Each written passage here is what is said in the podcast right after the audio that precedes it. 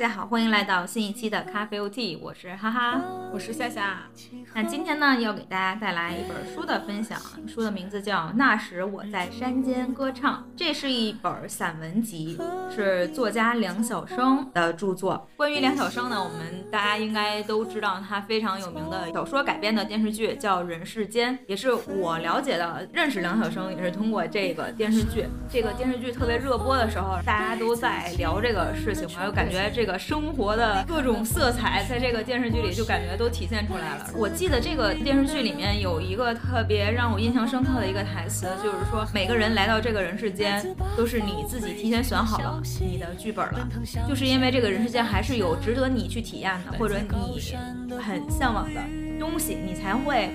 接下来这个剧本，然后来到这个人世间，哎，这个还是让我觉得很触动。对，关于梁晓声，夏夏有其他的就是需要和大家分享的内容。首先，我先说一下关于梁晓声这个人，我在读这本书之前，我完全不知道，或者说是不了解他。嗯，你说咱们要读这本书之后呢，其实你是跟我提过《人世间》这个作品的。嗯，但是我其实也时间久远，我也忘记这个事儿了。可是我在。读这个散文的时候，读着读着，我就说这怎么跟我之前看过的电视剧怎么那么像？就他的生活背景，包括他的个人经历，怎么和那个电视剧高度重合？我就想那个电视剧叫什么？是我妈一直在看，好像是叫《人世间》。然后我一看豆瓣儿，果然竟然就是他写的，我才意识到哦，原来这个作家还挺厉害的。对，而且。在这本书里面，相当于就是把他的人生的这个很多很多的经历，然后通过这个一本散文集的形式体现了出来。我觉得这本书其实就好像像他的回忆录一样。嗯，其实我本人从来没正就是直接去了解过他，但读完这本散文集之后，我大概已经把他的生平了解了很多的内容吧，也不能说全都了解了。对，但是很多重要的时间点，其实他在散文集里已经体现了。非常的详细了，而且包括他的这个家庭成员，对他的这个个人的感情经历、升学经历，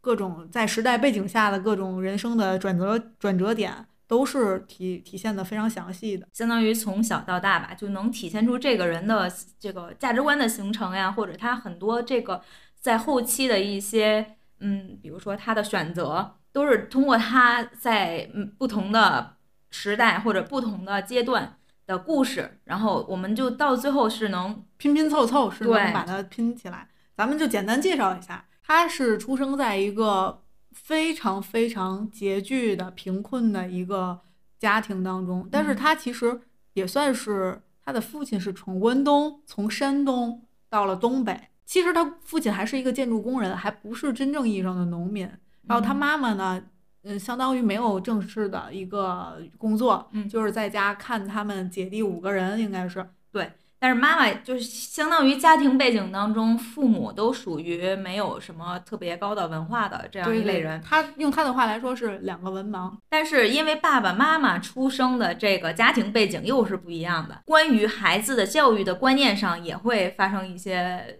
就是不一样的这种教育方式吧。像爸爸呢，更多的强调是用力气去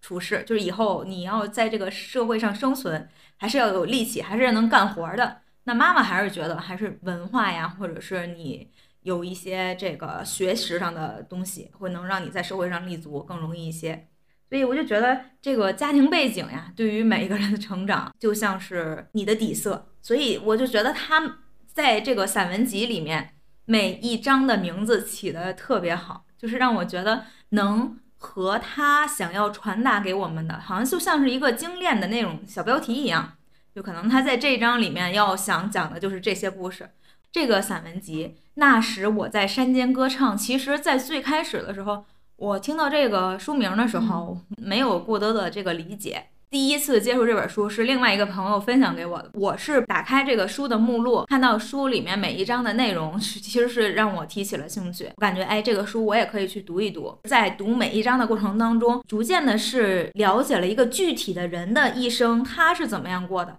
而且呢，就是这个逻辑线还是挺明显的，在这个每一个不同的板块吧，我都有想提问的点或者想想讨讨论的点，所以。在这个最后决定我们以怎样的形式呈现这期节目呢？我们可以把每一个标题下的不同的故事，然后我们去聊一聊。在这里先和大家分享一下这本书的每一个章节的名字。第一个呢叫“生命底色”，其实这个“生命底色”就是关于这个梁晓声他本人的家庭背景。对，主要就是介绍他家里的情况，嗯，还有他最敬重的父母。对。然后后面的话就是这个名字起的很妙，叫“道阻且长”，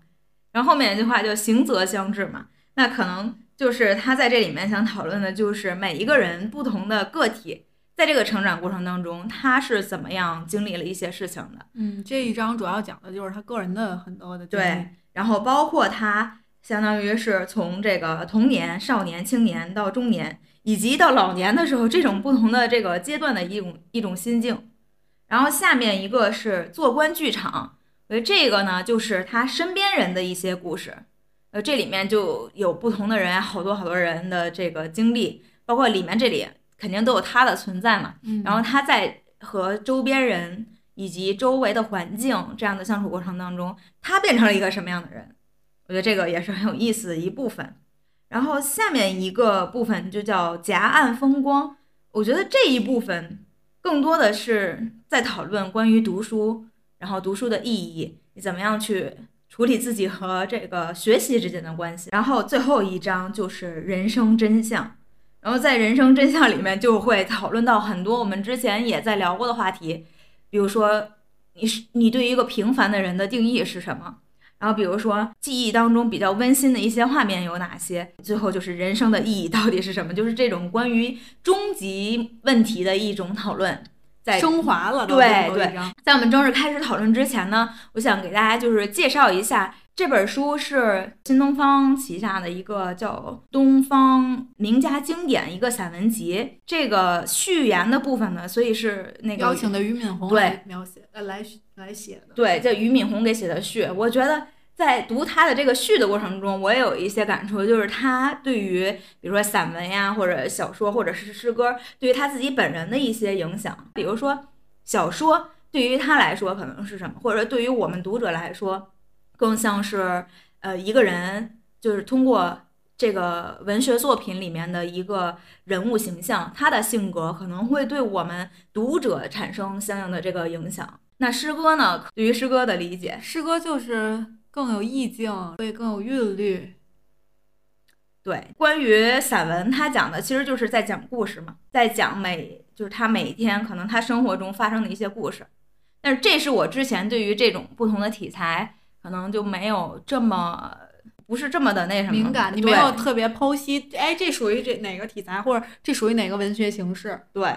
其实是这样。关于这个序，我也想讨论一下。我个人觉得这个序一看就是个商人写的，嗯，我不是很喜欢这个序，所以我都你你开始跟我说就是有一个序，然后大纲里说要讨论一下这个序的时候，我还特意找了一下，因为我我找的电子书嘛，一开始没看见这个序，但是我读完之后我感受非常的一般，就觉得嗯很商业化这个序写的，嗯，为什么对这个序比较感兴趣呢？是因为首先我最感兴趣的点就是它对于散文啊，然后小说还有诗歌。对于人不同的影响，可能就会在你读书的过程当中会带给你一些什么，或者是你从能从当中能感受到些什么。所以我觉得这一点是还是挺不错的，就是关于不同的题材、文学题材对于我们读者会有什么样的影响。然后另外一点呢，我是在其中能发现出一些不同的东西，因为他提到了这个。他为什么要做什么东呃东方名家经典的这一个系列的东西？我就是就着这个序呢，又去找了一下。我说这东东方名家经典，它至少不可能是梁晓声一个人吧？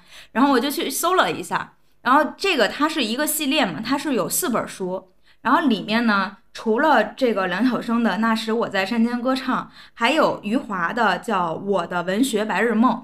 然后还有一本叫毕淑敏的《你生而有意》。然后最后是周国平的哲学开始于仰望天穹。然后，但是这个序当中有一个观点我是非常认同的，就是俞敏洪他说他这个系列，或者单说这本书，因为其他这个系列里的其他书我还没有读过嘛。就这本书来说，我个人认为它确实很适合青少年来读。嗯，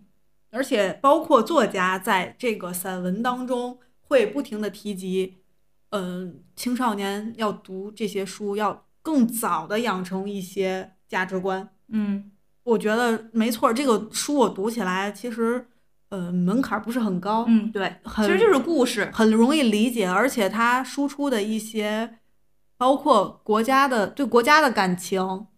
对人生的感情，对生命的一些探讨，嗯。然后包括像刚才咱们提到的什么跟跟读书的关系，嗯，对，人与这个亲人的关系，嗯。还有一些，包括我觉得作者是非常坦诚的，他里面有一些自己的一个反省，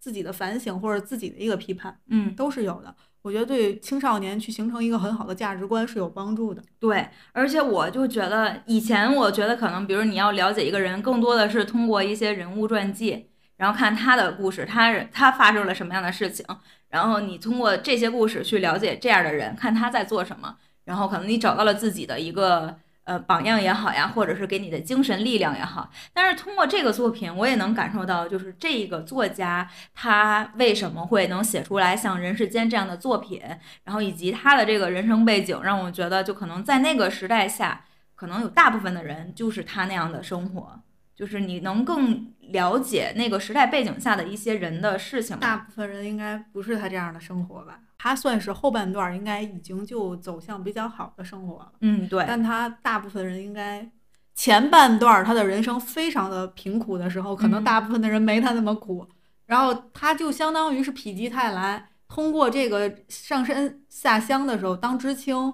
写了一篇比较好的小说，被选走去复旦去念书之后，就也算是走上了一个新的人生。我觉得就是这一点，就是在每个人命运或者他的人生剧本当中，出现了什么样关键性的人物，啊，对，这很重要。对，就是他其实在整个作品当中提到了好多好多，就是我们说千里马也好呀，或者是贵人也好呀，就是有很多人在他的那个节点其实是救了他一把，或者拉了他一把的。嗯嗯，要不然真的就是从一个家庭贫苦，然后经历不是很好的一个这样的一个青年，然后逐渐逐渐的，就是变得能成为作家，真正用笔去赚钱也好呀，或者是有一个自己的比较体面的工作也好，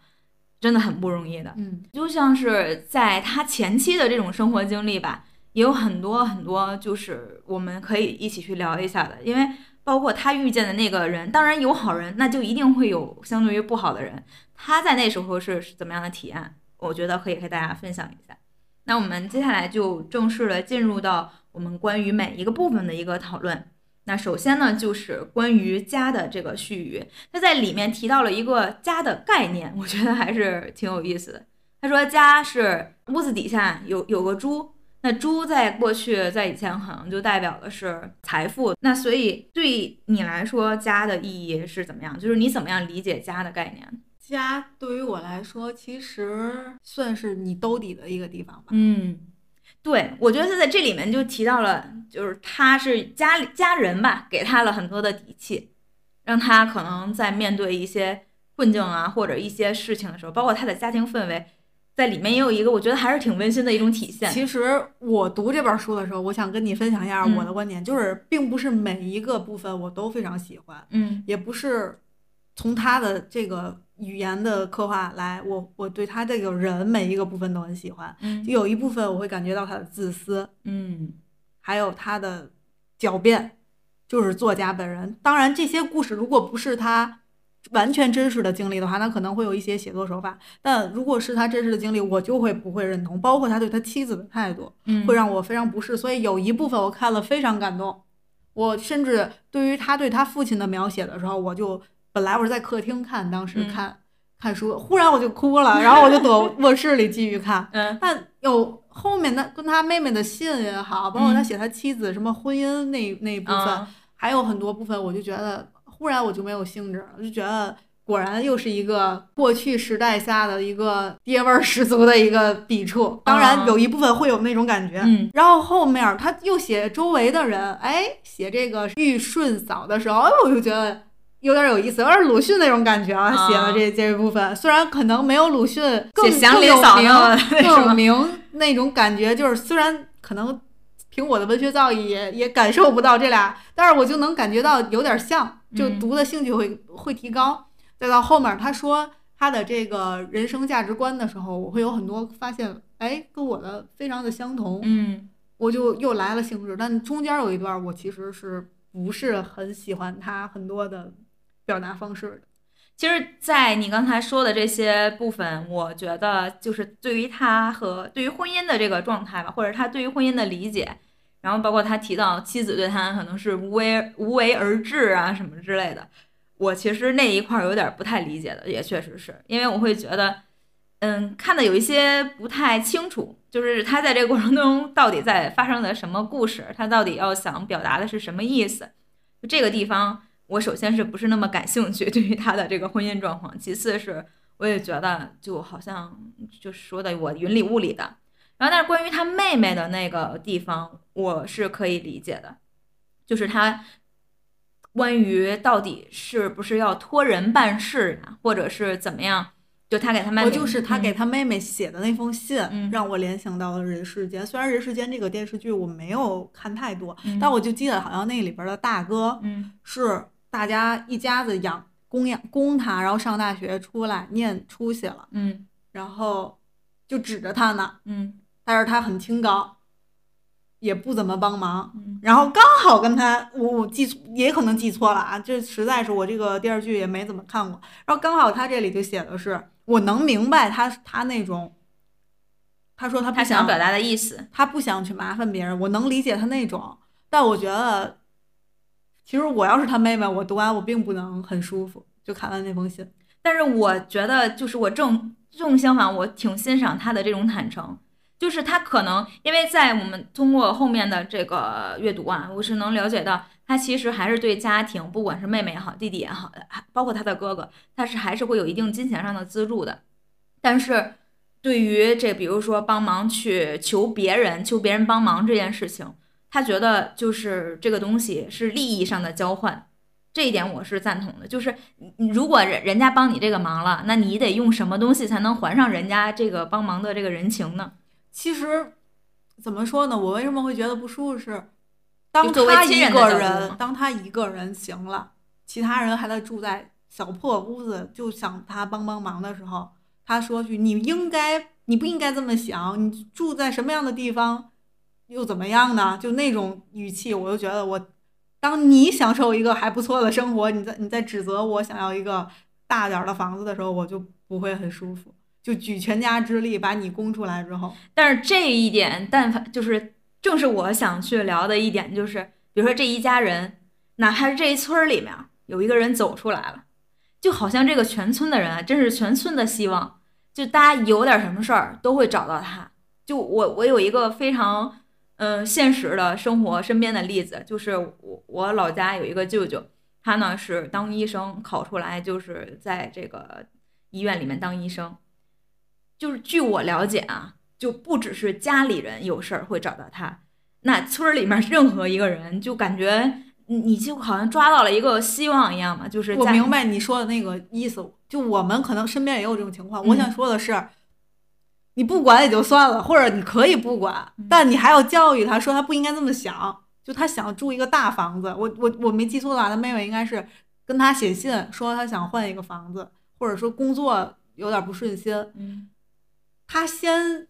当然他用了非常绚丽的描写语言的这个手法来表达了一下，然后后面还是提出了你不应该这么想。嗯。是我们可能站在不同的角度，虽然我们都是外人，啊就是他们家庭的这个经历啊。但是如果作为我的话，我首先不会，就是我的哥哥是这样的一个那什么，我觉得我会尽量的不去麻烦我哥。我觉得有可能，当然他妹妹写的那封信我没有看到，我觉得他妹妹可能不是真的要麻烦他，他妹妹可能就是跟他倾诉，说我嗯想住一个大房子，或者我想换一个工作。嗯他就告诉他你不应该这么想，我我就当然这都是我们自己歪歪的啊，嗯我没见过那封信，包括他跟他哥的这个那封信，我看的也不是很舒服。他跟他哥，他都五年没看过他哥，然后最后在信里写的声泪俱下，五年啊一次没看过，把他哥扔在医院里，有多深的感情呢？嗯，就是他哥，他哥这段我也我其实也没有特别的那个共鸣啊，是因为好像说他哥好像是是精神方向啊，对我搜了一下，他哥哥应该是在嗯上大学还是没上大学的时候，然后因为精神问题就住院了，嗯可能就辍学了吧。对，但是我感觉就整个看下来吧，就是他对于家庭的这个责任感其实还是在的，特别是他，我觉得是当你有一个这么需要就是照顾很多人的家庭成员的时候，这时候你的伴侣真的很重要。嗯，我觉得他的伴侣确实是对，很优秀，就是包括不管说他说那个拿钱去救济家里的其他人也好，然后或者是其他方向的，就是家里的那个应该是外甥女儿还是谁呀、就是要干嘛的时候，然后他也给提供意见啊、或怎么样，就是他的伴侣在整个过程当中，我觉得做的你可能是没没得什么可挑剔的，的对。他爸生病的时候对，买的那个三轮儿，其实是他伴侣一直在嗯，蹬着三轮儿去带他爸治病。所以就关于这一点，就也是，就他到后来嘛，就说什么可能就是类似于叫什么开小差呀，或者他的感情问题当中，我不知道是别人喜欢他，还是他自己真的就是怎么样了啊？这块儿我也没有去查相关的这个资料，但是我就感觉那个时候，哎呀，就是还是他确实你像你说的，就是有一种爹味儿，或者是他真的有一些。就是那种传统观念下，就是当然，这是旧社会的陋习嘛。嗯但是确实读着很不舒服，很多细节我读起来都不是很舒服。包括他说他不想生孩子，他媳妇儿非要生，他啊不想生孩子。对，然后他认为他要写作，他别人都会影响他的写作。嗯，然后最后就是人家实在是就生气了或者怎么样了，他就行，那就嗯那就这样吧，就是好像他还妥协了那种。我想表达两个观点，一个是感觉就是这作家还挺坦诚的，他并没有装这些东西，嗯就是他没有藏起来，他确嗯实是真实的展现了这些当时的心理状态也好，或者是现在在回忆那时候的状态，他也没有去掩饰，他都嗯大大方方的展示出来了。还有一个就是我想说，出版商就真的那个婚姻。备忘录这这个散文真的有意义要要收录在收录在里面吗？我真的对这个这篇文章不是很喜欢。可能就是更全面的展示这个人吧。当然有点跑题啊，因为我们本来在说第一章嘛，我就刚才忽然想起来，就是他整个身边周围的这些亲情的线嘛，然后就嗯是提到就这些。些，对，都是有联系的，在这里边。但他对他爸他妈的描写的那两篇文章，我都觉得写的很好。而且就是让你产生很大的触动，就在特别是第一个是就是在最开始的时候，他提到爸妈的教育观念嘛，然后就说爸爸就是靠力气，妈妈就觉得就得靠才华，靠靠文学文化。我觉得就这一点还真的是爸妈不同的教育理念，然后可能有一个人是主要负责教育方向的话，那这个时候这个孩子的这个其实就是命运的走向啊就会不一样。像是他在小的时候，比如说妈妈给他们讲听从可能从这个姥爷那块儿听来的这些故事，然后妈妈给他们讲故事。我觉得虽然哎妈妈不识字，但是这些故事他记得，然后给他们就种下了一个文学的种子吧。在这一点上还真是，就是还是要明确爸妈谁对于孩子的教育负责这件事儿。还是给我了一个启发的，就别谁都能谁，大家都有理念，你你管孩子的理念是这样，他管孩子的理念是这样，他们家是碰巧成拙，因为他爸被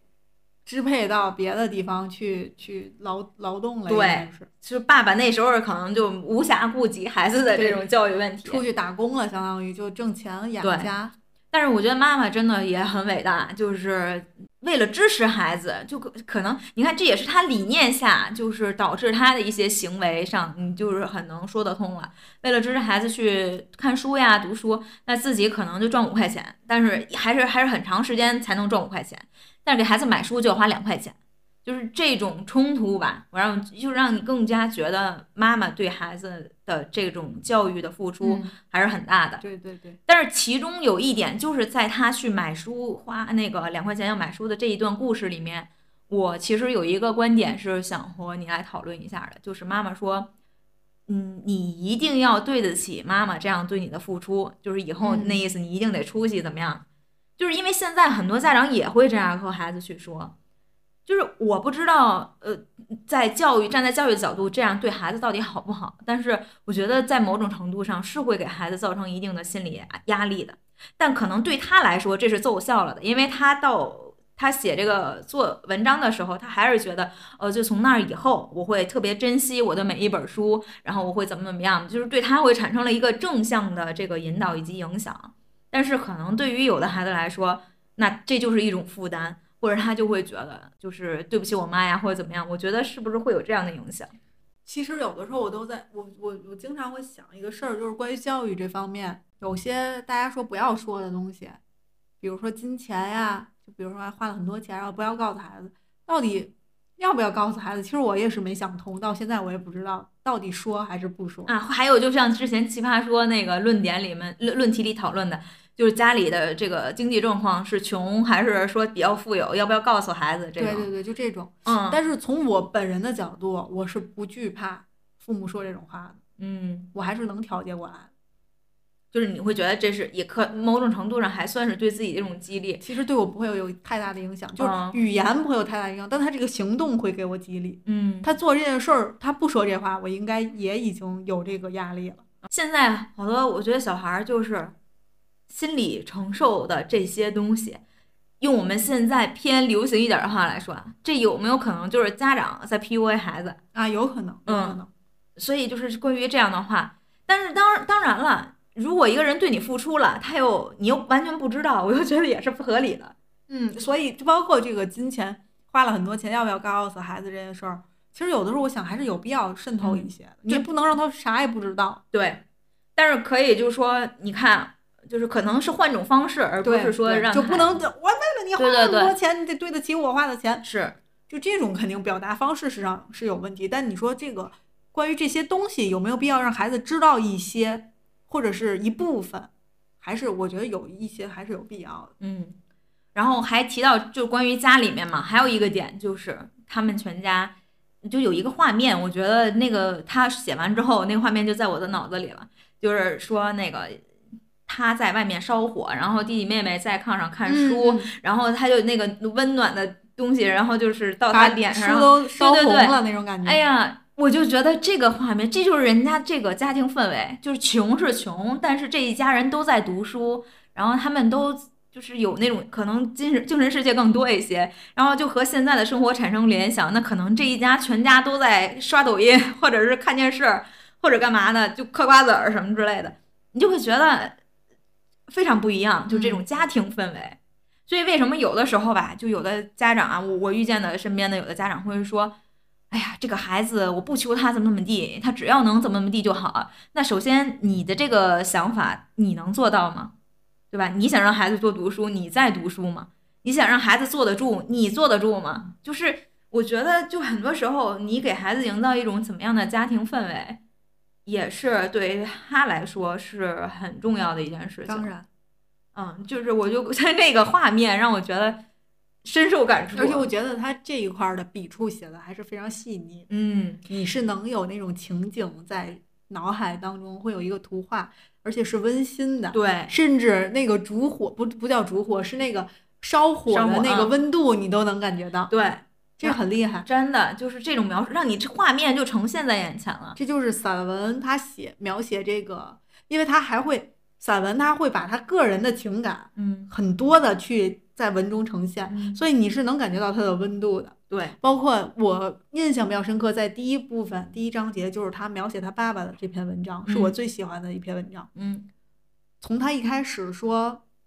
这个他他父亲去世，然后他不不想摘下那个笑还是那个那个那个就是黑纱，对这个东西开始，我就已经有点那种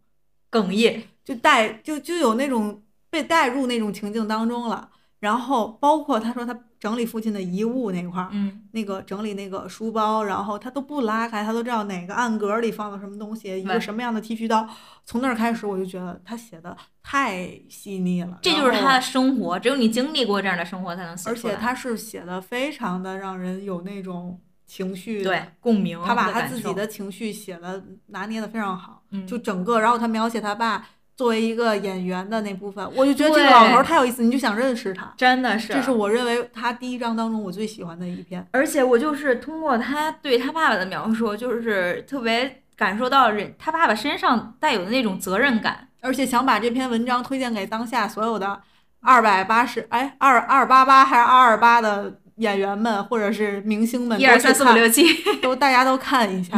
就包括他爸爸，就是为导演去考虑，为整个剧组去考虑。就是他说我们导演，啊，对对对我们，剧组，就是那种归属感，嗯让你会觉得这真的是非常值得敬佩的，就像老戏骨的感觉啊。所以也给我上了一课。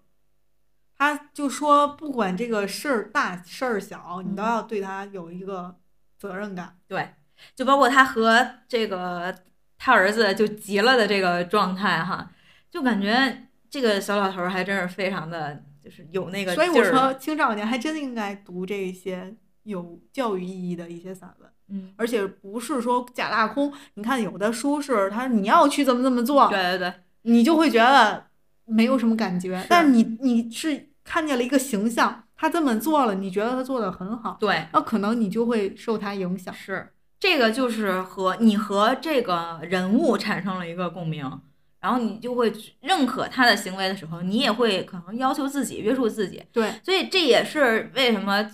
一直在强调的，就是要身教，然后才是言传。嗯，真的是当你比如说他的儿子，就包括他对他的影响可能会更多一些，那是他的父亲的这样的一个形象，可能在他从小的时候，那个他的爸爸就一直是这样的一个作风，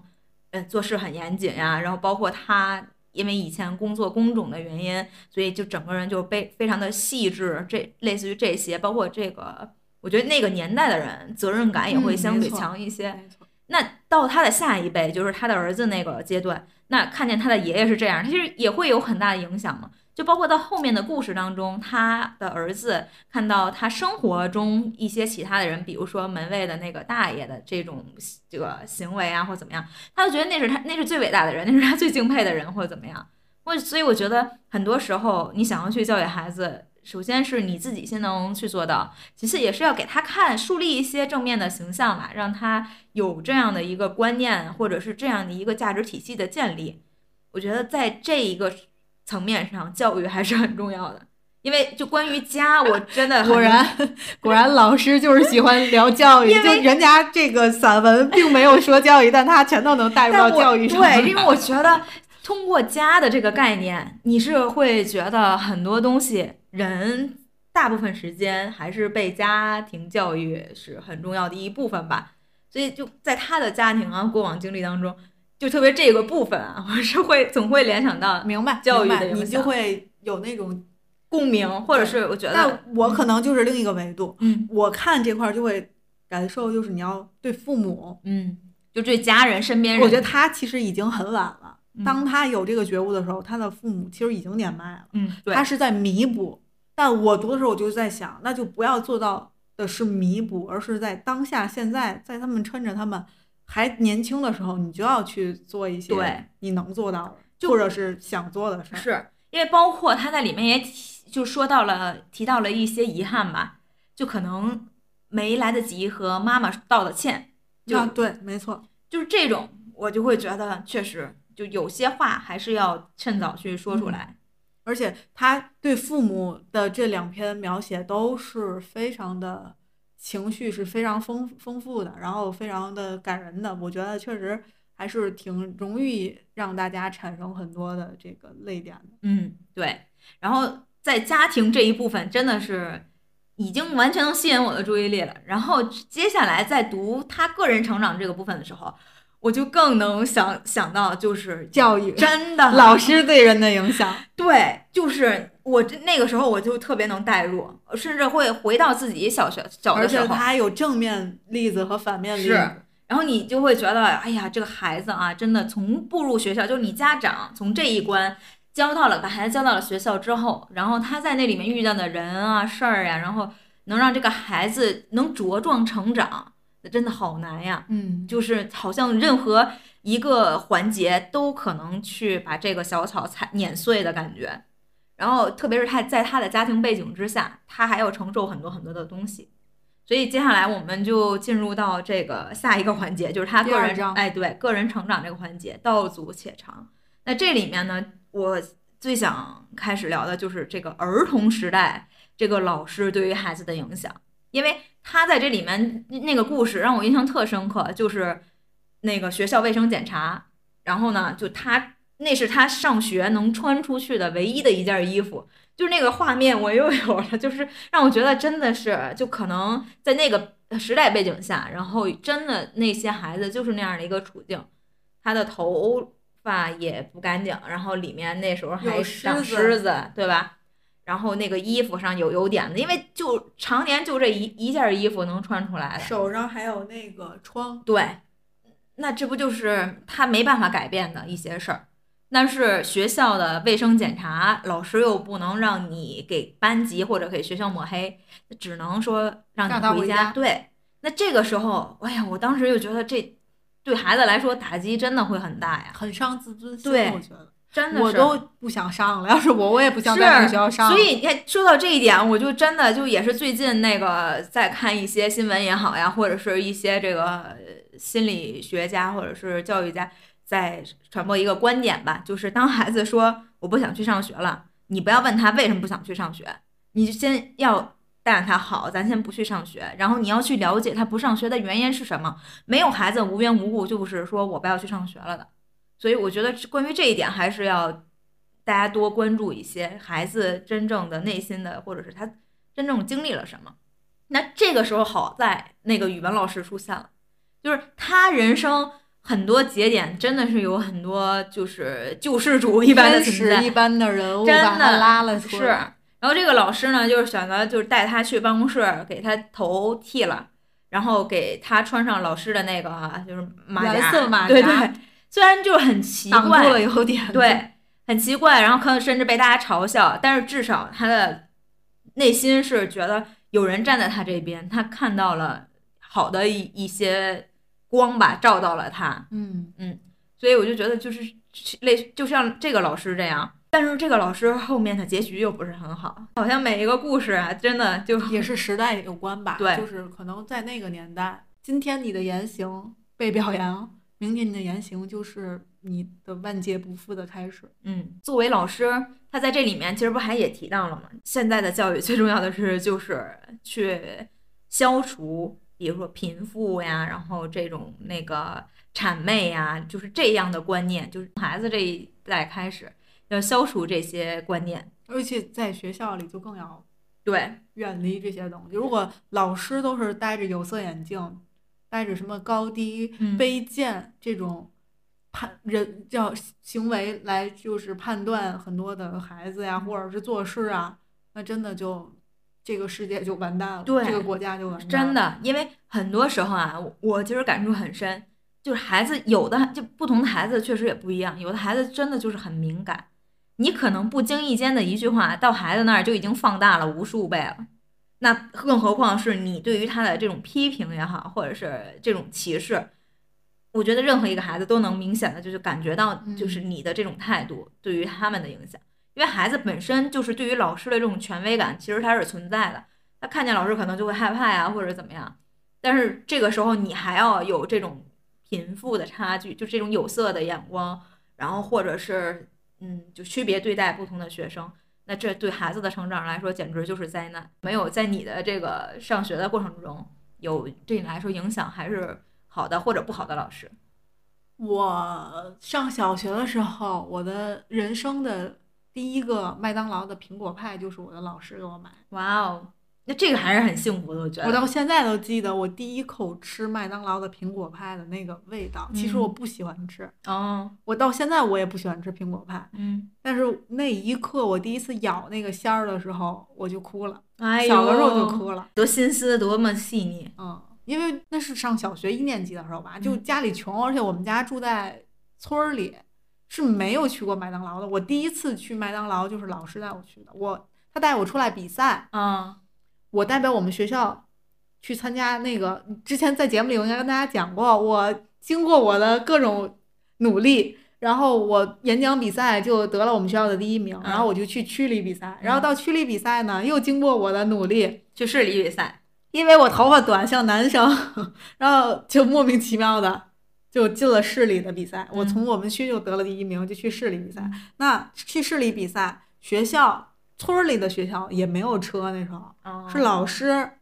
自己，他们家其实条件特别好，她嗯找了她男朋友，当时开车带我们去市里比赛，哇哦，然后他们俩在我比完，我当时比的特别不好，就最重要的一段我给忘说了，然后我特别沮丧，老师看我最就是那种也不开心，嗯刚好她男朋友也跟着嘛，就就他们可能也很长时间不去市里边，然后就说去滨江道，嗯。那是我我不记得是不是我第一次去滨江道，但是反正也是那种霓虹的感觉，晚上的时候，然后他说那带他去买个麦当劳吧，那时候一套麦当劳即便是二十或十块也是非常贵的，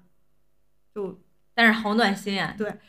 他是我特别特别重要的一个人。嗯就是到现在，其实我特别遗憾的是，我是一个像这个作家散文写的一样，有些事儿你想了，嗯但你就没有及时做，对，你就畏缩了。我其实在，因为后来等到我上三年级的时候，他就结婚生孩子了，嗯后来换班级或干嘛，他就一直也没回来再教课。哦等到我上六年级的时候，他才回来教音乐了，就因为他本来是一个音乐的学音乐的老师。嗯后来我就上初中了，我时常包括我们家里的人都经常提起他。嗯就说你也不去学校看他一下，那我就觉得我自己后来就不够优秀，我觉得我没有脸去见他。嗯，等到上高中的时候，等我想去见他的时候，就已经就没过境迁了，对，就没法没法再去了，嗯就各种的情绪吧，到最后就到现在不了了之了。对，所以你说到这儿，其实我也感触万千，因为我在过往的这个上学的过程当中，很多老师对我都特别好。当时我也是那种比较爱爱表现的小孩儿，或者是比较争取一些东西的小孩儿。但是你你说到这儿，我到目前的现在这个阶段，真的就没有和任何的老师保持那样的去互动，或者是过年啊、过节，或者再去看看他们的这样的一个这个形式吧。就是因为可能在小的时候，你会觉得去看老师这件事情有点类似于送礼的感觉，就是那种我就是并不会把它认为是一个你和老师的这种互动也好呀，或者是你很尊重老师的这样的一个，或者你真的是念他的情的这种。我我真的会觉得那是在还那不是一个光彩的事儿，你甚至觉得呃就没法对觉得骄傲的说出来，你都觉得得藏着。如果你要去的话，对，然后我现在当然觉得这是，那这是什么想法嘛？但是小的时候可能会有这样的想法，你好像想起这些老师，他们真的很好，但是你又好像没有和他们维持这种联系呀、或者是干嘛的，就是现在想想还是有一些遗憾的。嗯，其实有的时候我倒不会觉得遗憾，嗯因为有的人，你要说每一个阶段每一个对你好的人都联系，那不太可能也。而且有的人可能就定格在那个时候才是最好的时候了。嗯，可能时过境迁，很多事儿都是在那个时候，他也会有新的学生嘛。对，可能这也是对于老师来说也是一种那什么，就是你你现在觉得这个老师很好，但是老师可能已经不记得你是谁了，或者是怎么样了，嗯，有可能，因为他的，呃因为他可能做的那些事情对他对对你来说很重要，对他来说可能就是一个顺手的事情，就不足以让他印象深刻，就印象就记着你这个学生的那种感觉吧。嗯，但是我觉得还是要感谢我们过往的，嗯，人生当中的这些老师。对，因为特别是在现在的这个时代吧，就是你听到了很多很多，嗯、偏消极或者比较负面的一些事情的时候，包括你这个散文集当中就会有两位老师，这是好咱们刚才不断提的都是好的那个，嗯坏的那个老师他就一直也是很多现代生活中也是有这样的形象。对，就比如说像我之前也是朋友给我分享，这个老师你没给他送礼，或者你没有去他的那个补课班去补课，然后本来你是在第一排，你你补课的时候给你放第一排，然后当你不去了就给你放最后一排了，因为老师他在这种事情上选择对你好，或者是给你调个位置，那不是很容易的事情吗？包括选一些啊，就是干部、班干部呀，或者是、这他们的权利是很大的，嗯。如果他想不客观的话，他就可以不客观。对，所以老师作为老师的这个角色，真的不是随便说说嗯他是老师，就这个职业还是要有一些使命感的人去做这个工作，而不是要觉得我就是为了那个铁饭碗，对我或者是我就是为了怎么怎么样啊？没错，就是我一直觉得这个像医生和教师，如果说只是把它当做一个职业的话，那可能有一些会对真的，因为真的是你你就遇见了，很多时候可能老师不能有很大决定性作用，但是你对于一个孩子的这个一生还是会有一些影响的嘛。对，接下来就是提到了他在不同的这个童年、少年、青年、中年还有老年的时候的这个心境，我觉得这一块儿还挺有意思的，就是不同的状态下，然后有不同的这种心境。嗯那你的你的童年，你可能你现在回忆一下，就我们现在可能我们现在算青年还是算中年青年节是给二十八岁以下的人？OK，过那我们就是中年了。刚呃人到中年，刚刚步入中年，那可能我们前面啊去细数一下过往的经历，那你你觉得你的心境是你在哪一刻感觉到是有些变化的，或者哪些我觉决定得性瞬间？我大学的时候毕业的时候，嗯和我二十八岁或者说在二十八岁左右的时候，心境变化是非常差异非常大的一个阶段。嗯细仔细说，就是我曾经心气儿特别高，嗯而且我觉得每一个毕业生可能都这样，大部分的毕业生都这样。嗯你觉得自己总是能干出一番大事业，嗯这就不得不又连接到这个散文集的最后一章，嗯关于平凡人的定义。嗯我那时候想的就是，我也不要当平凡人，希望自己不平凡。但我现在的心境就是，要做平凡人。我们后面也提到了这个平凡人的这个定义，觉得他的这个概念还是让我有另外的一个视角的。是一个学生问他，嗯就是想要成为什么样的人嘛？他说我不想成为平凡的人。如果我要是在35十岁，岁三十35五岁，对我还没能成功，那我就去自杀了，就是类似于这样的豪言壮志啊。然后他就问他，那你什么是平凡的人呢？他在这里面就说，可能国外的很多人呢，就是人家就觉得你们为什么中国人都在那么着急，或者是都在好像就是不甘于平凡，为什么会这样？然后他在里面提到了一个非常有意思的点，我觉得是是这样，就是我们对于平凡的理解呢，是那种没房没车的，但人家对于平凡的理解是有房有车，就是他们的生活就是已经达到就中产阶级的那个状态了，就有房有车，对我们来说那就不是平凡人了。但是人家的平凡人就是有房有车的生活，所以我觉得这一点对我来说还是比较就是有触动的。但是那是在他们很久之前的那个年代。其实现在我们这个年代，你说我定义的平凡人就是没房没车吗？我觉得也不是，就是一个过过好自己日子或者过好自己生活的人，我觉得是平凡人，就不一定会有什么大多大的事业，或者有多么的嗯、精彩，做了多大的贡献。这个人在福布斯榜上才行，甚至还要成为英雄，而且他我忘了是哪一篇，当然也是最后一章里边哪一篇的散文当中，他提到，也许今天这个人，他还是全国人民都喜欢的、嗯。爱戴的一个英雄人物，那可能过两天他就直接沦为，嗯，但是好刚刚好结合时事，就很多人都会这样，对，所以我就说还是平凡人挺好的，所以我就觉得他这一个方面和我的这个价值观非常的匹，就是匹配度非常高，所以我读的时候最后一章读的极其舒适，嗯就我很难读到这么舒适的价值观的这个东西了，已经。因为好多时候都在教育人，嗯就是书籍在教育你，很多书籍都在说你要怎么怎么样做，或者你应该怎么怎么样做嗯。他也在说你应该怎么样做，但他说的这种是我认可，你能接受的，或者是觉得他说的是对的，嗯而且我是觉得应该推崇的。当然不是说我就有点自私啊，就你觉得对了你才应该推崇。不过确实就是我读起来会更舒服一点儿。接下来就是我们可以聊一聊，就是他身边人的这些故事。那这里面就讲了很多很多的故事。那现在来想一想，这些故事，这些身边人当中，哪一个给你留下了很深刻的印象？鸳鸯节，啊，我觉得写的挺有意思的。嗯还有就是玉玉顺嫂，刚才我提过了，我觉得她和祥林嫂的那种笔触有点像。嗯，但鸳鸯节是让我读完了觉得，哎，很妙是吗？就是可能作家想表达很多东西，嗯，但是具体你要怎么理解这个东西，那就是看你经过过什么样的生活，然后嗯还有就是你想怎么解读它，最后给你算是没有一个结局的一个结局。因为我印象最深刻的其实是那个工作人员，他叫张冉，然后他的工作呢就是去参加这些领导啊或者是已故的这些呃不就可能最后结局不是很好的领导的这个老干部对退休老干部的这个，他相当于就是在退休干休所那种啊感觉。这个然后他得去安慰人家别人，但是在这个故事的最后呢，就是其实他接到他妈妈的电话，就说那个你爸爸可能快不行了，你得赶紧回来。然后他就觉得这是他的工作，所以他得先去那边，然后再去爸爸那边吧，所以就没有赶上见爸爸最后一面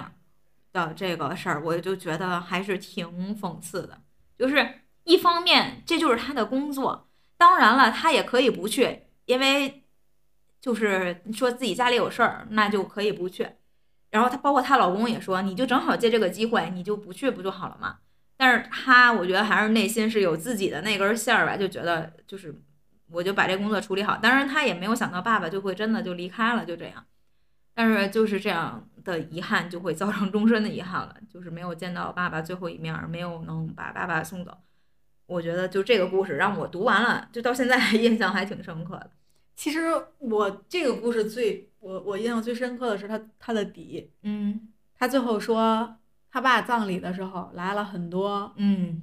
就是领导呀，或者是其他的那个人，就是相当于是他参加过，嗯。就你理解上来，就是你参他参加过葬礼的人的那些人的 对遗孀呀，或者是什么 家人呀什么的。我我觉得这一部分的每一篇文章都特别适合作为初中生的阅读理解，嗯。特别适合，就是好像我读每一篇文章都在看阅读理解一样。我总觉得马上要提问了，问作家最后这个收尾想表达什什么？对，我特别想采访他一下，因为我没懂，就你刚说的这个，这个这篇文章，嗯他最后表达这个是想，是到底是想讽刺，还是想歌颂？我是没明白的。其实我觉得他更多的是讽刺。我的理解啊，我觉得就是讽刺他这样做不是讽刺，当然不是讽刺他不对，因为你看，像我刚才说的，这个在他的角度来说，这就是他的工作。那可能我们站在那个工作岗位上，嗯也会做出同样的选择，因为你没有办法提前知道那个剧本儿，就是你爸爸就因为你去参加那个葬礼，没赶上见爸爸最后一面儿，所以这个遗憾吧，我觉得就可能是那所以是讽刺的点是什么呢？我确我是真的有点嗯不知道作者想表达什么。可能是讽刺这种形式主义，或者啊是类似于就是现在的一种社会风气，但我也没有办法 透彻的理解。但是我觉得明白明白，越多理解可能作者都不是这么想是的。然后还有一点，但是我就觉得是那个关于，就之前我也提过，就那个赵大爷，就看门儿的一个大爷。然后在那里边呢，就是说他做事情都非常的也是负责任嘛，然后或怎么样的，就是给整个大家都留下非常深刻的印象。然后呢，在这里，但是这里面我印象深刻的是，就关于一个遗憾，就是他的儿子呢，就是可能是写作文啊，还是干嘛的，就问就是你最最敬佩的人，或者好像最伟大的人是谁？他说就是那个赵爷爷。然后他本来想把这件事情告诉那个赵大爷的，但是没来得及说的时候，这赵赵大爷也没了。就其实正好也是，我觉得就是面对生死啊，就包括这个冉的哀悼这个这一篇也是一样的。就很多时候很多事情要及时去做，就包括不管你对这个人的表达也好，就包括他和父母的关系也是嘛，就是对父母的照顾呀，或者和这个其他人的这种赞扬，都要及时的去做，抓住当下的那个，你知道我当时读完这个《冉的哀悼》，嗯因为读到你刚才陈述的那一部分，就是他没有来得及去参加他父亲见父亲最后一面，嗯到那儿的时候，我还没有那个阅读理解的感觉。当他一个转折又写到最后这个桥段是别人都来来的时候，我就在想，如果这是一个阅读理解，问这个结局想作者想表达？我想，如果标准答案肯定写的是想表达人那个最后。付出都有回报，啊或者说是你之前那个什么种花得花做的那些对工作认真负责，或者你倾倾注精力去做的事情，到最后会有一个圆满的结果，就会有人看见或干嘛，就是绝对都是那种正向的东西。然后我才提问，我说作者真的想表达的是这些吗？哎，你说到这儿，我忽然就是对于这个中小学啊，包括我们到高中的时候的这个阅读理解产生了一些兴趣。我就就是回去我就想看看他们现在做阅读理解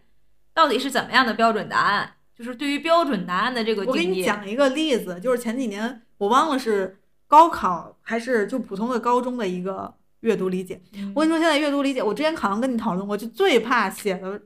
理解活的是人的那活人的那个文章因为作者可以出来反驳说我不是这么想的。他就是说这个鱼呀、嗯到最后收底是鱼的眼睛，他好像不爱吃鱼还是干嘛？说嗯眼鱼的眼睛瞪着他。哦还是干？嘛？就问这鱼，就作者想表达什么，反正就答案一顿分析，然后作者说，当时我就是这么，就只是这么写一下，并没有什么 就是阅读理解说的那些什么凝视呀，说干嘛干嘛的。我就觉得，全是以前那些就全是模板和套路而且就是过度的去揣测揣测别人，啊。曹雪芹说：“我没这么想。就包括很”多鲁之前迅说：“你可别说了。对，就之前很多什么，就鲁迅说什么什么，就是一一段话，然后或者说鲁迅说我没说过这句话，就之类的。就是包括后来，就是我有一段时间不是在准备那个考公啊这些方向的啊，就是他不也要写申论啊，写这种作文嘛，然后他们就是有那种相应的模板，然后就是说，比如说你在某一个地方你要写出一句话来，然后呢就是名人名言，这个名人名言你要引用谁的名人名言，人都给你想好了。那结果就是说，这个人他有可能就没说过这句话，但是就比如说培训你的人啊，就告诉你，这个老师他也不知道这个人到底说没说过这句话呀。然后接下来我们就聊一聊下一个部分，就是关于读书。那在这里面，他提到了一个关于寂寞的这个定义。”嗯，嗯，那你对寂寞是怎么理解的？他这个里面的寂寞跟我的理解的也是非常吻合的。嗯我第一次深刻的讨想寂寞这个生东西，是我高中的时候，我的班主任嗯他说的一句话，他说人要耐得住寂寞。嗯当时我是第一次听这句话，我还以为是他写说 的，我还说他好厉害，我我天呀，我就好崇拜他。然后这句话总是在时刻警醒着我。他不是说的是孤独哦，他说的是寂寞。嗯 我就觉得哦，孤独和寂寞不是一个东西。这嗯这句话支撑了我很多很多年，直到有一天我发现网上好多人都在说这句话，我才知道这不是我高中老师说的。哎，我第一次听到孤独和寂寞的区别的时候，也是在我高中的时候。但是我是听当时就网上一个特别有名的那个老师，就是呃复旦还是哪儿的，就是那个陈果，他在我们小的时候他就很有名了。就是他在那个一个就是大学，我估计那时候就是思修课吧，他在那个课堂上的一一段讲话，他就是说。什么叫寂寞？什么叫孤独？就孤独和寂寞不一样。然后一个是一种状态，一个是什么？一个心境什么的。就是还那个印象中让我还区分了一个一对英文词，一个叫 lonely，一个叫 alone，就是 这两个词的区别什么之类的。所以我就那个时候是对第一次对这个两个名词有不一样的这样的去理解吧。然后，但是在这个文章当中，他提到的就是这种关于寂寞呀，或者怎么样，就包括我对我自己对于寂寞的一个理解，我是感觉寂寞可能是你在某种情况下才会发生的一个心境吧。孤独可能是一种你自己享受的一种状态，孤独是另外一种境需要有境界的东西，我可能是这样理解。我觉得这个作家在这一段儿，就比如你刚才说寂寞的这一段儿，嗯这这个散文当中写的这些话当中，就是那句歌词，嗯就是孤单是一群人的狂欢，狂欢是一个人的孤单。就他阐述的就是这个意思，嗯我理解啊，嗯就表面来说就是就是这个意思，他表达的就是要这样。你知道，就是我们当时上初中的时候，我们老师就是课堂语文老师啊，课堂即兴发挥，让每个人写一个就是对于叶子的描写。然后我当时实在是不会写，我就说写个歌词吧。然后就说叶子是不会飞的翅膀，什么翅膀是不会怎么的叶子。然后呢，我们老师就觉得这写的也太好了吧，当全班的面儿给我读出来了。然后全班同学说：“这不是歌词吗？” 老师因为老师不知道这是歌词，所以就又 印证了我刚才说的那个那一那一趴，就是很多时候呢，这个阅卷人儿他可能也不知道 你写的这个到底是不知道你抄。袭了，对，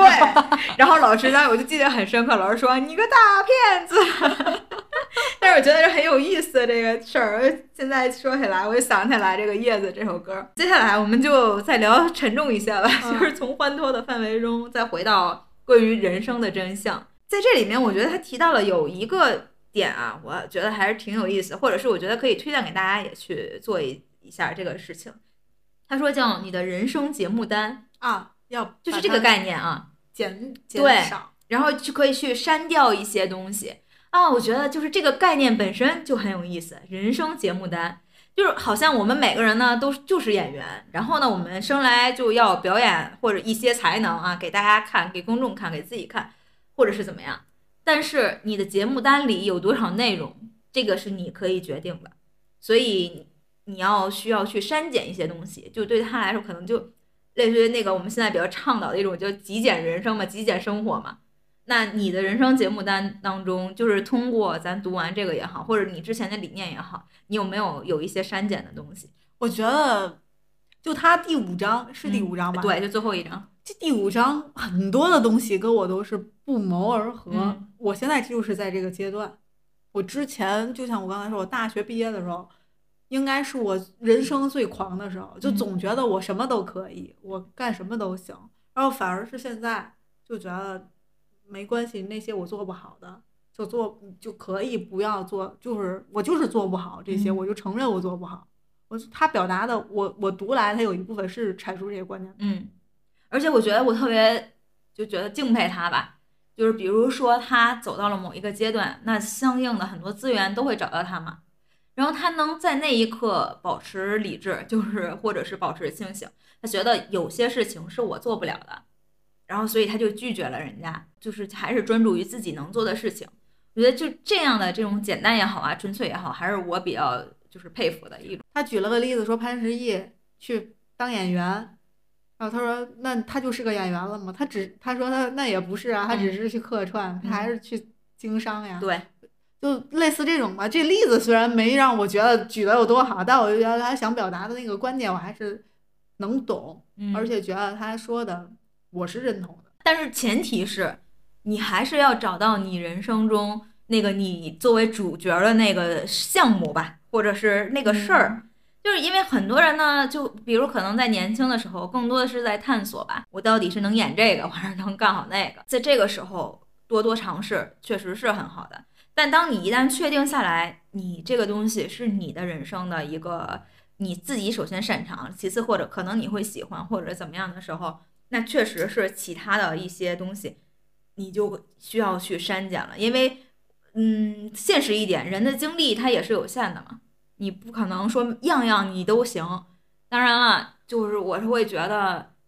在你能力范围内，有些事情呢，你也是可以去做，就是作为一个尝试吧，就像是客串，当一个客串演员去尝试一下。但确实不不必说你人生样样都需要当主角，都当女一号或者是男一号这种。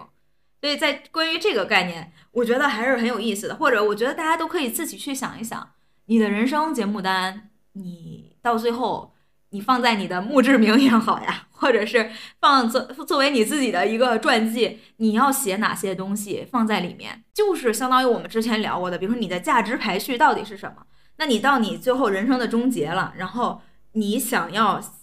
别人怎么去评价你，就是其实都是一个系统或者一个想法吧，我觉得都是相通的，在这个点上。他最后收尾的时候，这句话我是印象很深的。其实很多鸡汤，包括主流的推崇的，就是告诉你你要坚持不懈，嗯你要努力，你只有坚持你才能成功。你要成功，你你得成功，全是这种灌灌输的观念。我觉得 他说完之后，我我在想，我其实也是认可的，就是要说你不是坚持就会成功。对，我觉得现在在这个社会上，更不是你坚持就会成功的一个时代，很多事情都是这样。反而这个毒鸡汤才是人们需要的。就现在鸡汤太多了，微博一刷全是这种嗯什么你一定能成为更好的自己，哎什么你你努力才会有更多机遇，哎就这种话但是我我发现啊，就是因为某件某件事情或者某些趋势，它走到了一定的程度的时候，它就会反弹，或者是就会有一种新的力量、新的声音就会出来。就是我这两天就是在刷那个小红书的时候，就看到了有一个说法，就是说这个女生呢，她就把自己啊从二三年一月份开始，就她就离职了。然后他就说他的这个名字就就好像就是好像是什么从从头开始学英语什么之类的吧。然后他就把自己学英语的这些经历，然后就从二三年一月份开始，十个月的时间就到目现在嘛。然后他是怎么从呃就是基基础不怎么样啊，从基础不是特别好，然后一步一步学学学学学，然后每天可能每个月都有什么样的经历，然后最后是说到最后的时候考了那个雅思是考了七点五分，就相对来说还是比较好的一个成绩的。然后就他的那个时间，其实我就只是。嗯，看了一下，我也没有深想啊，我就感觉看看就是挺有意思的。但是我就看底下的评论，就很多人就说：“哎呦，这姐们儿要是就是，除非她就是非常非常本身这人就是特别厉害、特别高效的人，要不然就是说这个时间点呀，很多时候都对不上的。就是你一个人的精力是有限的，你不可能在一天之内干这么这么这么多事儿，或者是怎么怎么样。哎，我就觉得这样的力量，这样的声音还是挺好的。”就是这种质疑的声音吧，我觉得就是，当然了，别人的努力肯定如果是真实的话，那是我们就是值得去肯定，对肯定啊，学习啊或者怎么样也好啊。但是在这个当今的互联网的这种大的信息，然后就是充斥到我们生活当中，大家还真的是要存在一些这种辩证的去看待任何人的一一些分享也好，或者怎么样，就是不要盲目的去相信或推崇。我觉得这一点还挺重要的。就好像很多的心灵鸡汤这种东西，为什么就少喝呢？也是喝多了怕迷糊，哦，上头了就。嗯，但是其实也没什么实际作用。对，还是我我现在感受就是，任何事情如果你没有去实践，或者你真正自己去做到那个程度，你所有的想法也好，或者你的这种这个方案的也好，那都是空谈。还有就是这本书。我读完之后，我得到的感受就是，哎，就是 想不到有人是跟我一样觉得，嗯，不一定非得多好，嗯，然后不一定要很优秀，所谓的加引号的优秀，不一定要都成功，不一定要都坚持，不一定要都是让主流说的那种好的去那样做。而且我现在真的是觉得。嗯，以前吧，就对于读书的感觉，可能就是那些人离我们很远很远，然后甚至这个作品就是一个名著，所以我得去读它，就带着任务的那种感觉。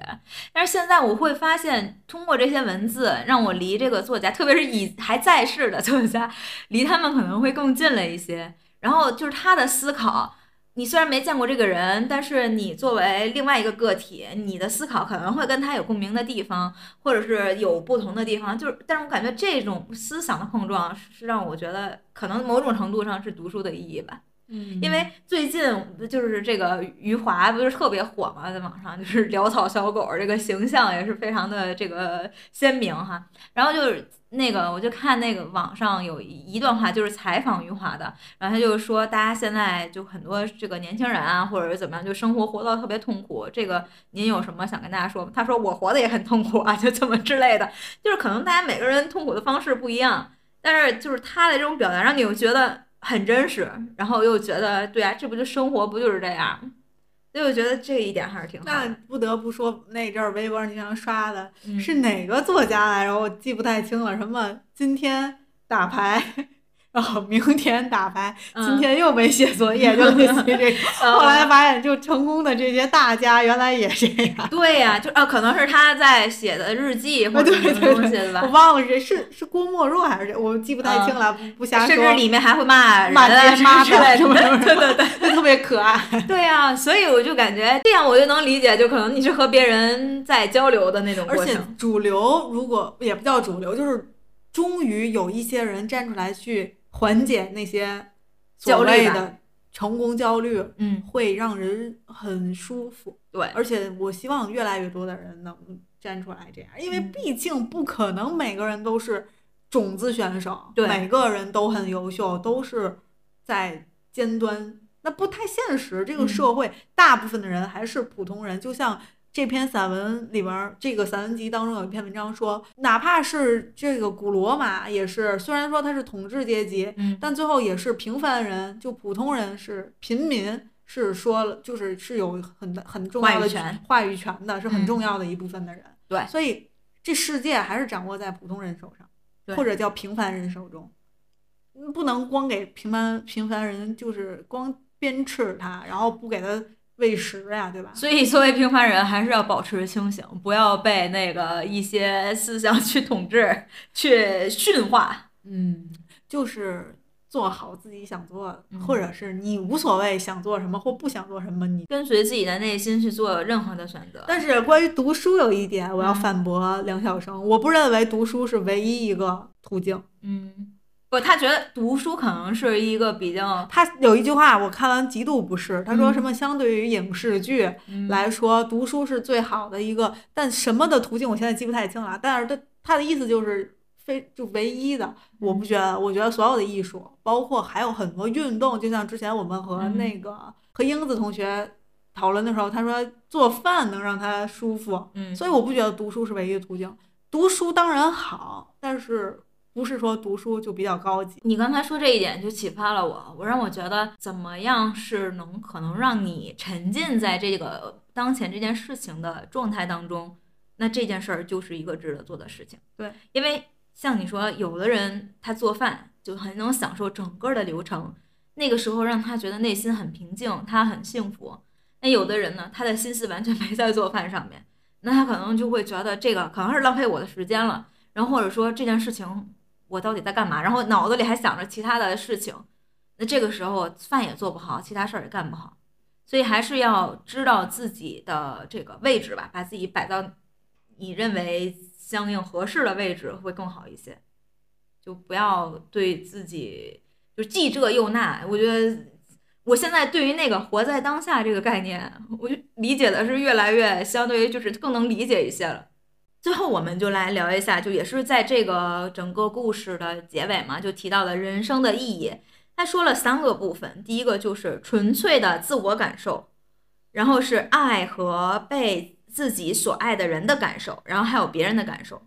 这个就是就这三个感受变成了人生的意义。那他第一点提到的是纯粹的自我感受，我觉得确实，又不只是在他这书中，包括我们之前看《被讨厌的勇气》，也是让我就是比较，就好像嗯，第一次认识到自己的一个问题，就是我没有办法完全的接纳自己或者悦纳自己目前的这种状态，总会觉得自己这儿有点不足，那还需要再去干嘛，就是总会有这样的状况的时候。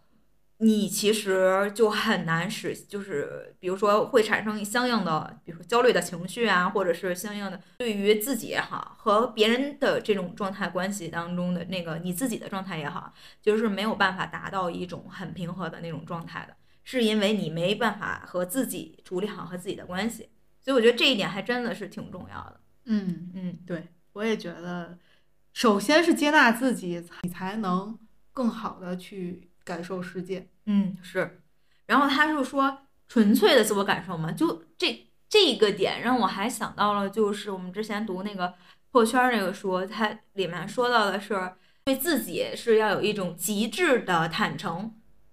就是啊其实这一点，我觉得和他这个观点也是不谋而合吧。所以就更多的就是先处理好自己和自己的关系，然后就是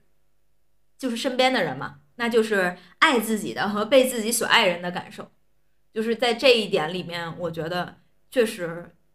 当你的人生经历到某一些阶段的时候，好像你的生活呀，或者你自己个人的这个情绪，还是被你生身边这些人啊，就是爱你的人或者你爱的人，对，其实还是会有影响的。嗯，所以就是这个也是人生的意义之一吧。然后最后就是别人的感受，那我觉得别人感受这个概念其实是比较泛的。这个那个被讨厌的勇气肯定不赞同他这个观点。但是其实殊途同归，被讨厌的勇气哈，或者是他们，呃，我觉得任何就是这种书籍里面表达的观点，可能就是利他就是最大的利己，可能是这样吧。没错，那个可以这么圆回来。恭喜你，你你掌握了很多书籍的经地的真谛。然后我就会发现，很多时候，不管是这个传播学啊，或者是一些 什么东西啊，传递的一些观念，好像我不知道，冥冥之中，我总会有一些不安的感觉。我觉得我会不会是被洗脑了？你知道吗？我会有这样的一些思考。为什么说我不喜欢从一些教着我做事儿的书当中嗯去学习东西？就是因为我觉得我在被洗脑，反而我从文学作品里嗯，学到的其实也是在洗脑，不过那时候你就觉得是在影响我。其实呢，一个呢是把他的这个结论拿出来，一个就是纯方法论，呃，他也用不同人的生活经历去佐证嘛他啊的这个结论。人家还给你提炼出来了这个论点呀，然后什么之类的。但另一个呢，就是完全把自己的生活摆在你面前，让你自己去总结。然后这个时候，你就觉得是我在从他的生活经验里面去提取出对我未来的生活有一些好，或者有能有影响，或者是我可以去从这个方面去这个改善也好呀，或者是去人人生需要调整的地方也好，是这样，就是你自己主动做事，一个是被动学习，一个是主动学习。但是之前就有我们的听众反驳我说非常不认同我嗯所谓的对工具书的这个观点。嗯我是这么想，就是其实这个书这类型的书能长盛不衰，销量那么高，肯定是有很大的受众群。嗯我其实，在节目里也反复强调，是我个人对这类书籍的一个吸收度非常的低，导致的我可能会有这种不是很喜欢阅读这类书籍的一个感受。但是我不是说是这类书可能就完全不适用于这个社会上的所有人。所以我觉得，如果说你觉得这类型的书对你来说是很有益处的，会让你有那种就开悟了的感觉，就本来就很迷茫，读完之后我就觉得真谛就直接就摆在我面前，我怎么才知道的那种感觉，那肯定是要读的呀。我觉得这还有一点是每个人的学习方式不一啊，样。对，就有的人就是直接就从这个课本儿也好，然后比较明确的这种工具性的书籍当中学到某些观点，然后我就自己去实践去了。就像是理工类，嗯它就是需要一个公式，然后你再去代入，你再去做题。那可能我我不知道这个例子举的对不对啊，但可能这些工具书可能就是这种，你就只需要看完这个例子或者这些方法，对那你就代入的去执行，对呗？那你像文学类的一些书籍，一些人物刻画，一些他的这个人物思想呀，一些他的风格呀，包括他一些为人处事啊，需要你自己去从事中，或者是从一些形象当中你自己去提炼出来。对，而且是细水长流的一个过程。可能有一些你根本就不喜欢的，你都没提炼，你就带过了。然后这部分你喜欢，你可能提炼出来。可能这样你觉得，就像文文史类的东西，你需要去感受一下才行。那可能各有各的好处。是，而且这就我们之前讨论的一个观点嘛，就是你和一本书的相遇，其实你更多的是和文学作品的这种相遇，会让你从中要得到了一些汲取了一些什么东西，而不是更更多的真的不是你和一个这个工具书的相遇。那你工具书，我我现在的理解啊，就是工具书看可以，或者是你从中。你哪怕就是某一个观点对你会产生一个影响，你的行为发生了一些改变，那就很好。那更多的真的是从当中去学习到一些方法论，然后去你的生活当中去实践的，这是我的理解。我更多是想要从这个就是学习的那样的一个过程，就是学习，然后去做题，然后可能呃看做题的过程当中和这个学到理论是不是哪哪有相违背的或者不一样的地方。然后你可能再会回去再去查这个工具书，它都不一定是你从头到尾每就是都都给读完了。你可能是它当中的某一章节、某一个部分是你目前需要的。就是我家里还有那个什么什么 Excel 啊这种那个 PPT 的，然后还有是那个 Word 这种的工具书呢。那我我不可能像这样真正类型的工具工具书，我从头读到尾，然后我去一个一个实践。其实我更多的是在我用的过程当中，可能我在这个搜集网络上资料啊，好像还没有或者怎么样，我就想把这一个部分认真的去学一下。那我就打开那个书翻一下，我觉得可能工具书是这样的作用。就像我我还挺挺赞同你说的，就相遇的年龄或者时机不不一样吧。啊，嗯可能也许再过一段时间，我也会有别的相遇，那我可能就会相遇其他类型的书籍，不单是工具书，这世界上的书籍的种类可太多了。哎，而且我现在特想那个相遇一下四大名著，就是我在我小的时候，我这些四大名著基本上电视剧我都看过，就是我是一个电视狂人，就是这种电视剧。但是我没有亲自的去翻开《西游记》，虽然小的时候像我们什么名著要求什么导读，就考试甚至都要考。又不得不说应试，老师都给你罗列出来那些知识点了，那些知背就没。错，所以就而且考试极其简单的一个点，就我印象中好像是高考的时候考的是《西游记》的一个点，我就觉得这这这个好像不看这书完全能答出来啊。所以就是对于这些经典名著吧，我还是想再去回去读一下。那最后呢，就进入到我们这每期必备的环节——好物分享。那今天呢，我就想给大家分享，就是我开头说的那个另外三本书。嗯，是余华的《我的文学白日梦》，毕淑敏的《你生而有意》，还有周国平的《哲学开始于仰望天穹》。然后这个几本书，嗯，我觉得就是因为我对于那时我在山间歌唱这一个散文集，就是有了很深的，或者是我觉得真的还挺不错的这样的一个感受。所以我就推荐大家可以在读完了这个书之后，也可以就因为它是一套书，所以可以给它买下来，咱们一起去读一读。以上就是本期节目的全部内容了，感谢大家的收听，愿你在忙碌的日子里不要忘记多喝热水水，拜拜，下期见。